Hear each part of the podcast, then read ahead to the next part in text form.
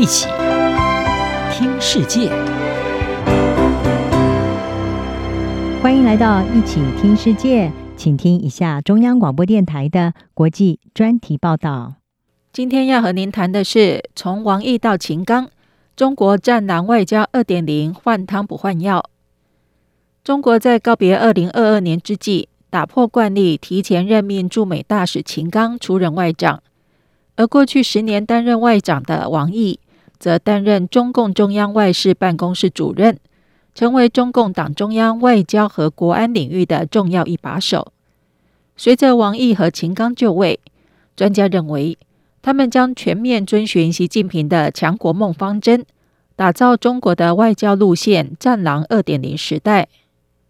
秦刚在去年十月举行的中共二十大，出乎意外的晋升中央委员时，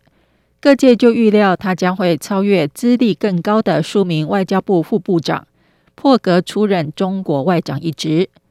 这符合中共总书记习近平的用人思路。加上秦刚原本应该在三月的全国人大会议才被选为外长，但如今却提前就任，打破中国近年来的惯例，这也让秦刚的任命格外受到瞩目。秦刚在出任外长前是中国驻美的最高外交官员。他在二零二一年七月出使美国前，并没有直接和美国打交道的经验，也不曾派驻当地。相较于外交资历完整、出使美国八年多的前大使崔天凯，秦刚在驻美大使的位置上也不过待了十七个月，就更上层楼。专家认为，秦刚接连出任要职。可能和他身为习近平的亲信有关。秦刚曾多次陪同习近平出访，也曾协助筹备二零一六年的杭州二十国集团峰会。智库欧亚集团中国分析家牛奔告诉美国之音，秦刚出任外长的主因恐怕得益于和习近平的关系。秦刚身上具备习近平要求和西方国家打交道时的那种斗争精神。要为中共认为的核心利益挺身而出，要专注于传播习近平的政治优先事项，接近习近平对中国外交官的偏好。秦刚是活跃的推特用户，拥有超过二十五万的追随者，也是中国战狼外交的典型人物之一。二零二一年，在遭到欧洲记者质疑中国战狼外交时，曾反呛西方才是二狼外交。秦刚在出任外长后表示，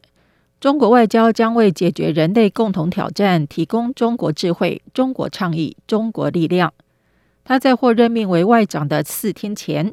曾以“中国如何看世界”为题，透过在美国国家利益杂志投书向美国喊话，表示美中应该相互聆听，缩小彼此看待世界的差距。他强调，美中关系不应该是零和游戏，尽管说得好听。但在美中关系仍然风雨飘摇之际，秦刚新官上任没有蜜月期，必须着手处理实际的挑战。华府智库史丁生研究中心中国计划项目主任孙运就认为，秦刚面对的是长长的待办事项清单，范围从美中关系到北京和莫斯科的伙伴关系不一而足。孙运表示，考虑到美国国务卿布林肯将访问中国。因此，秦刚的首要任务就是改善和美国的关系。此外，他也需要提升和已开发国家的关系，来协助中国经济复苏。然后，他还需要处理俄罗斯和北韩的议题，其中台湾更是美中关系的焦点议题。秦刚去年在接受美国全国公共广播电台访问时，曾经表示，台湾问题是美中的最大火药库。很可能将这两个大国卷入军事冲突。至于王毅在出任中共中央外事办公室主任后，也不改战狼本色，称台湾是美中政治的基础，是不可逾越的红线，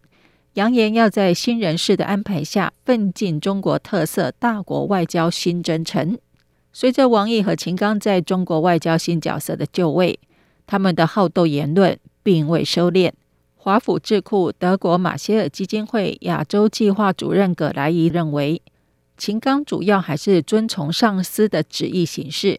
首要的就是中国国家主席习近平在中国外交政策上，他将是一位实施者，而非制定者。这显示，在中国政权的控制下，外交官可能没有多少发挥的余地。在习近平的中国特色大国外交下，